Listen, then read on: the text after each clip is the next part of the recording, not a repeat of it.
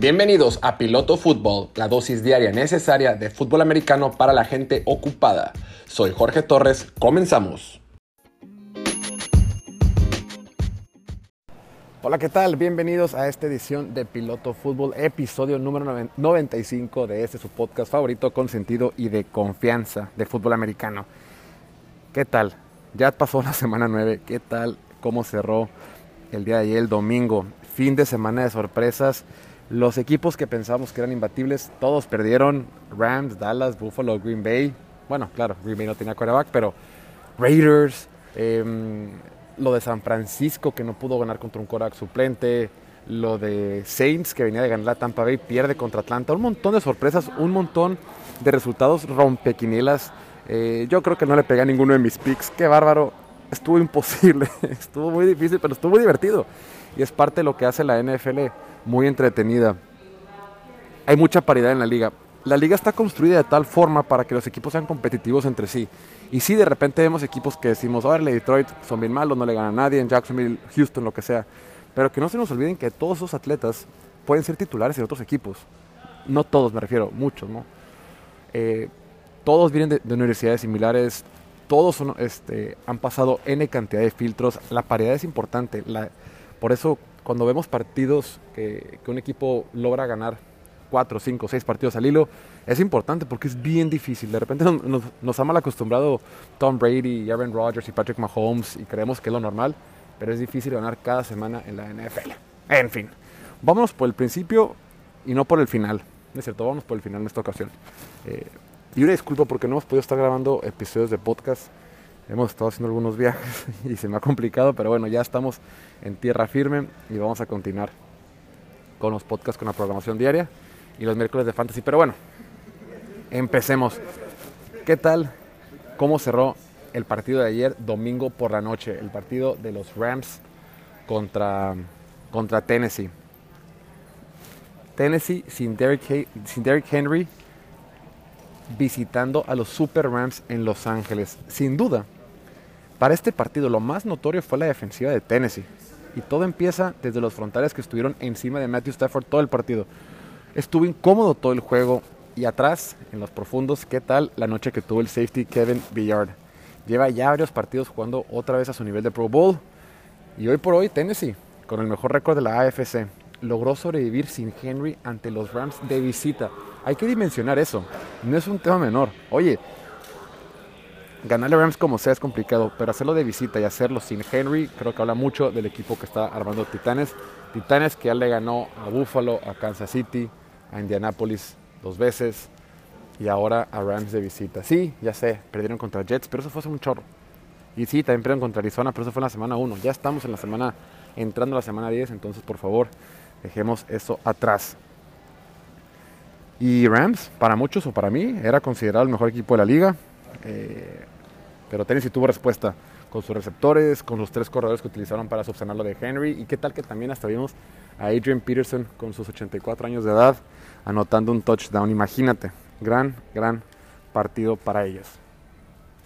Y ahora, hablemos, vámonos rapidito porque son muchos partidos. vámonos con el partido de Buffalo. Buffalo frente a Jacksonville. ¿Qué pasó en Jacksonville el día de ayer?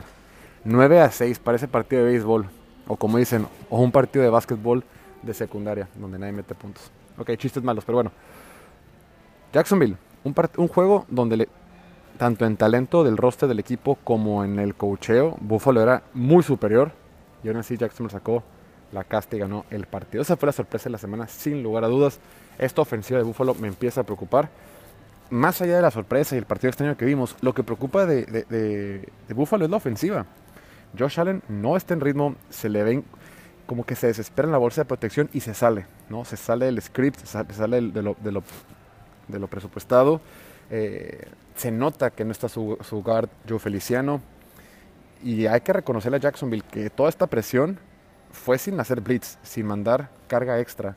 Eh, la mayoría de las presiones que tuvo Jaguars fue con cuatro hombres nada más. Solo presionaron con cinco en muy pocas ocasiones. Y aún así fue suficiente con cuatro jugadores tener mareado a Josh Allen. Y ese es el gran problema que tuvo Buffalo. No pudieron bloquear contra cuatro. Todos los sacks vinieron contra cuatro defensivos. Si, estás batallando contra solo cuatro defensivos y te están presionando el quarterback, va a ser muy difícil que ganes el partido. Fue un mal día para la línea ofensiva. Cody Ford, Damien Williams.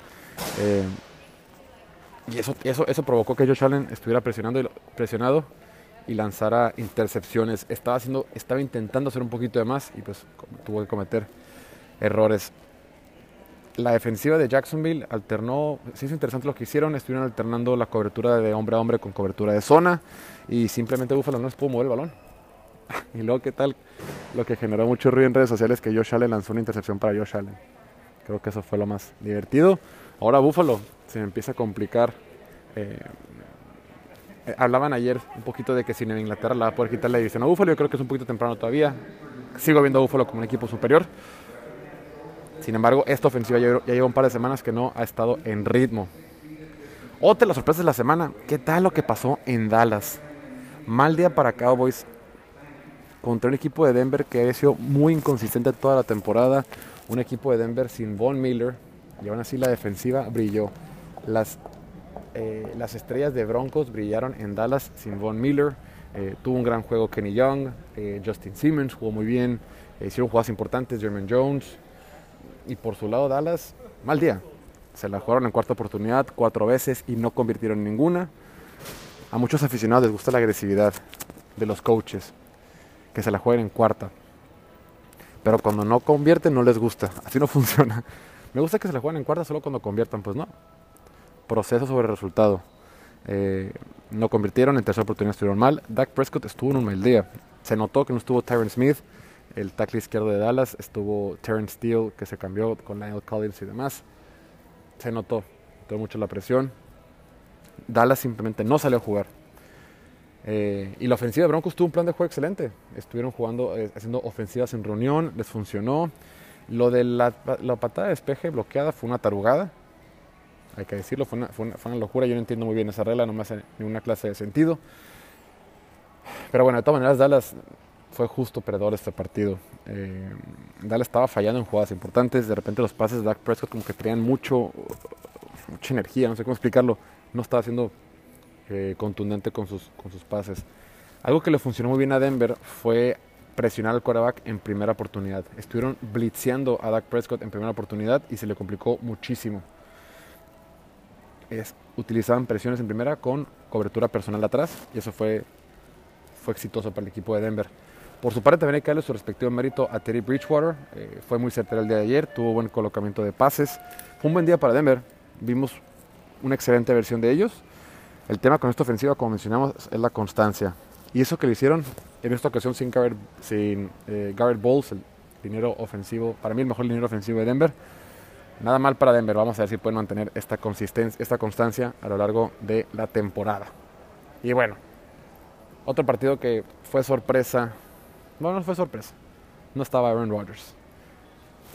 Creo que mucha gente ahorita está un poquito molesta con Aaron Rodgers por sus declaraciones y sus decisiones con el tema de la vacunación, pero eso lo dejamos para otra ocasión. Green Bay ante, ante Kansas City, un partido feo, feo. Así, sencillamente fue un partido feo lo ganó Kansas City por marcador de 13 a 7. Y fue el inicio, el debut del Korak suplente de segundo año de Green Bay, Jordan Love. Eh, Jordan Love se vio como un quarterback que estaba haciendo su primer, su primer inicio en la NFL, como un quarterback novato. Eh, la operación de la ofensiva simplemente no la tiene controlada, no la domina aún. Eh, algo que hace muy bien Aaron Rodgers es cuando el conteo para sacar las jugadas, la técnica, la técnica que utiliza, la forma que lo hace, provoca que los defensivos, provoca que juegue con la, con la mente de los lineos defensivos. Es algo que no sabe hacer todavía Jordan Love, no sabe hacer lanzamientos de back shoulder al, al hombro al hombre interno del receptor como lo hace Aaron Rodgers, no sabe cambiar las jugadas en la línea de scrimmage. Eh, todo lo que sucede al momento de sacar la pelota, todo lo que sucede al momento del snap, no lo tiene Jordan Love. Esa es la, esa es la gran diferencia con Aaron Rodgers y es lo normal, es su primer inicio, simplemente pues batalló. Y la que también batalló fue su mamá, que me la mandaron a Super Gallola en el estadio. Creo que durante todo el partido estaban mandando tomas de cómo la mamá de Jordan Love estaba. Qué gacho el lugar que le dieron. Pero eso. Eso es culpa de. de. de Green Bay, ¿eh? porque Kansas City le da boletos, siempre el equipo local le da boletos y palcos y una bola de cosas al equipo que visita.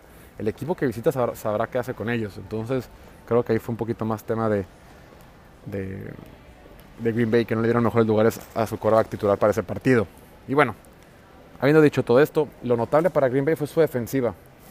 Aunque Patrick Mahomes no está en su mejor momento, aún así lo controlaron. Eh, y creo que eso es importante, porque ahorita este partido lo iban a perder. Si no Aaron Rodgers era muy difícil que lo ganaran. Por más que decíamos anteriormente que Green Bay te puede ganar de diferentes maneras, pero sí, pero sin quarterback es bien difícil. Es bien difícil para todos. Salvo honrosas excepciones, pero en general es muy difícil. Pero hay que rescatar lo, positivo para Green Bay. La defensiva está mejorando. La primera parte de la temporada, los primeros 5 o 6 partidos, había estado en un nivel bastante bajo, permitiendo muchos touchdowns en la zona roja, siendo las peores defensivas de la zona roja. Y últimamente le hemos visto bastante mejor. Eh, entonces, quitemos aquí un partido. ¿Qué podemos rescatar? La defensiva está bien. Aaron Rodgers eventualmente va a regresar.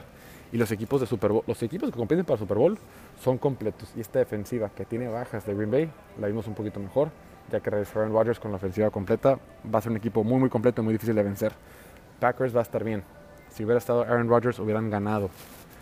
Eh, chance te puede preocupar en el futuro lo que haga Jordan Love pero pues no lo sabemos, falta mucho, luego lo, vemos. No sabemos si va a ser bueno o malo, pero ahorita no te preocupes por eso. Van a estar bien una vez que regrese Aaron Rodgers. Eh, lo que sí hay que enojarse con Rodgers, porque esas decisiones y esos comentarios y eso que como se ha manejado esta semana, pues sí, es en detrimento de su, de ese equipo, pero lo dejamos para después. Y lo de Kansas City ya lo hemos venido platicando varias veces, es alarmante.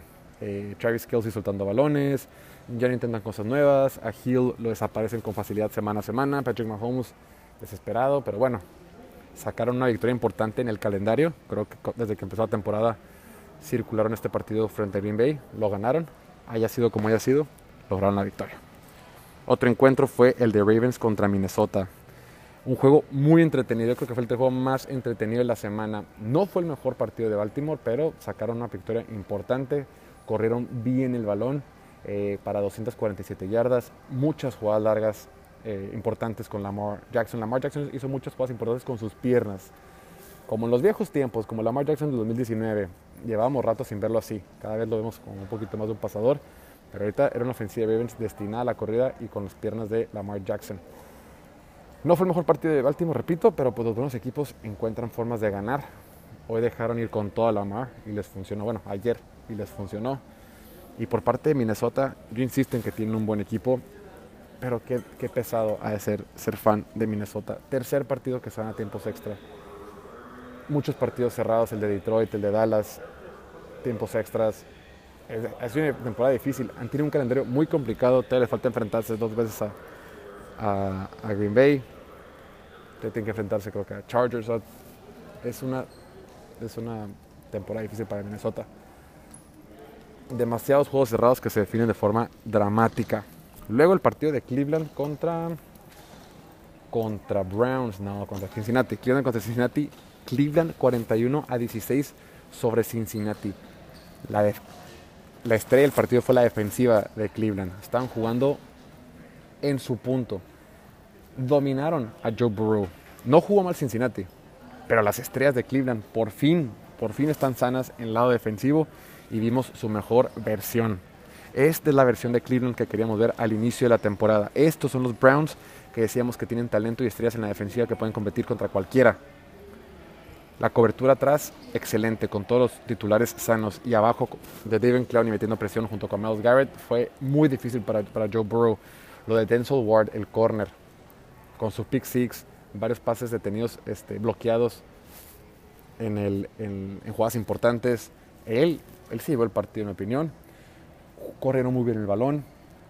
Esto pensábamos que seríamos. Fue la mejor exhibición que hemos tenido de Cleveland esta semana. Y si no BJ.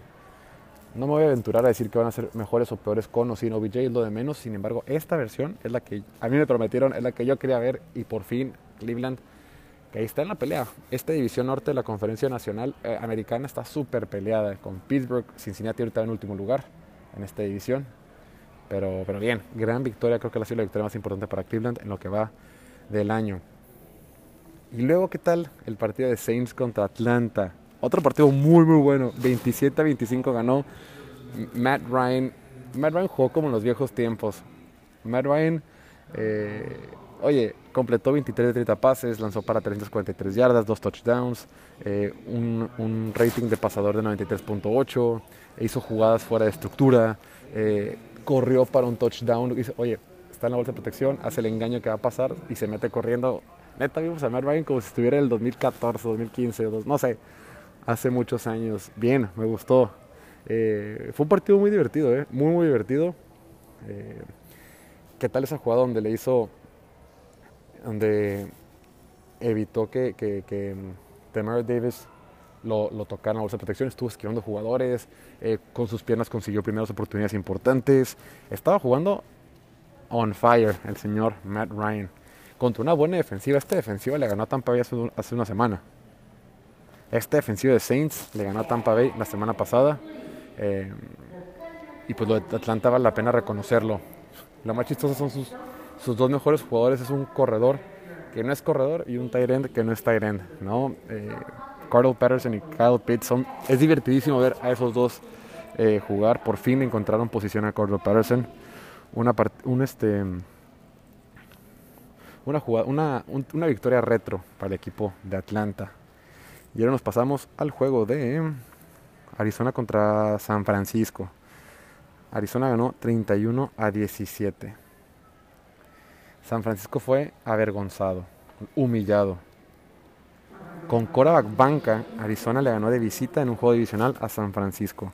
los vencieron físicamente. Físicamente Arizona fue muy superior a San Francisco eh, con el James Conner. Eh, los dominaron. La defensiva está para llorar. La defensiva está para llorar, la de San Francisco. Y no me vengas con que tienen lesiones, porque Arizona jugó sin Kyler Murray y DeAndre Hopkins.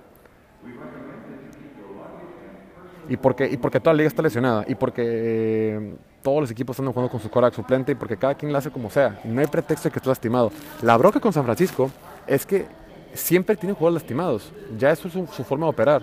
Ya están acostumbrados a tener jugadores lastimados. Y no tienen planes B, no tienen plan de contingencia. Y eso ya es problema de la organización. Que se te lesione es lo normal, todo mundo se lesiona, todos los equipos tienen lesionados. El tema es cómo lo vas a subsanar. Oye, tienes a Jason Verrett para que sea tu corner y neta pensabas que iba a jugar toda la temporada sano, neta. No están preparados para, para, para alguna contingencia y lo que sea. Todos están lastimados. Ya regresó Brandon Ayuk, ya regresó George Kittle y jugaron, jugaron bien, lo que tú quieras. La ofensiva no estuvo mal, tuvieron algunos, este, soltar algunos, algunos fumbles la ofensiva, eso es. Normal, X, bien. Sin embargo, con esta defensiva no van a llegar, con esta defensiva no van a llegar a ningún lado. Y bien por Arizona, Colt McCoy, hoy sacar una victoria de visita divisional con tu corax suplente, habla muy bien del cocheo, cómo se preparó el equipo de Cliff Kingsbury esta semana. Otro encuentro, otra sorpresa fuera de Giants contra Raiders. La defensiva de Giants jugó muy bien. Derek Carr no, no salió en su día. No pudo contra el Blitz. Y yo creo que ya es mucha carga eh, emocional para el equipo de Las Vegas. Em, el tema de John Gruden, el tema de Henry Rocks. Es difícil, creo que un poquito, es mucho. De visita, les tocó jugar en, en la mañana en la costa este de Estados Unidos, que siempre es pesado cuando viajan los equipos de la costa oeste hasta la costa este y que juegan los juegos de la mañana o los primeros juegos es un poquito pesado. Creo que fue un cúmulo de cosas, perdieron 23-16, pelearon, Derek Carr cometió algunos errores y bueno, no fue su mejor día, siguen en la pelea. Y bien por Giants, que ya tocaba ganar un partido. Em, Patriotas contra Carolina. En ese partido tuve, fue el partido que estuvimos ahí en el Bank of America Stadium voy a hacerlo muy, muy resumido, lo más resumido que pueda.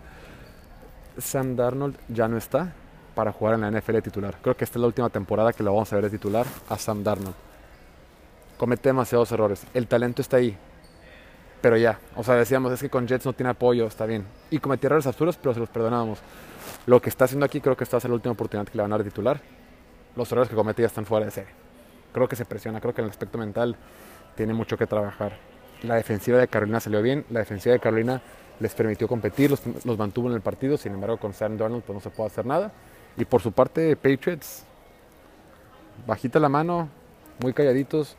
Ya tienen récord de 5-4, van segundos en su división, van medio juego abajo de Buffalo en la división. Mac Jones está viendo un poquito más consistente, sin lugar a dudas el mejor quarterback novato de esa temporada. Ahí van. Ahí van esos Patriots, que muy probablemente lo vamos a ver pidiendo en playoff. Después el partido de Miami contra Houston. Pues Miami ganó, así, así como lo escuchas. Miami ganó con quarterback suplente. Miami ganó. Esto no es mentira, esto no es una broma, no es Día de los Inocentes. Miami ganó. Contra Houston, pero ganó. Y por último, el partido de los Chargers contra Filadelfia. Un partido que yo esperaba que fuera un poquito más, menos cerrado. Un duelo muy, muy cerrado entre estos dos equipos. Chargers lo ganó 27-24. Para mí la jugada más importante del partido, más allá de que Justin Herbert jugó bien, lanzó para más de 350, 350 dos touchdowns y completó casi el 80% de sus pases. Todo eso muy bien. Para mí la jugada del partido fue en cuarta oportunidad y uno, con pocos minutos por jugar para terminar el partido. Tiene la oportunidad Brandon Staley de patear un gol de campo y en lugar de eso se la juega en cuarta y uno. Convierte, le deja las manos en el balón de su mejor jugador, que es Justin Herbert. Logra convertir en cuarta oportunidad, avanza un poquito más, se acaba el reloj, patea el gol de campo y gana el partido. Jugarse la juega en cuarta y uno. Ahora de que Brandon Staley podrás criticar lo que quiera, pero cada semana sale preparado para jugar y cada semana sale preparado para ganar los partidos. No juega a no perder, juega a ganar.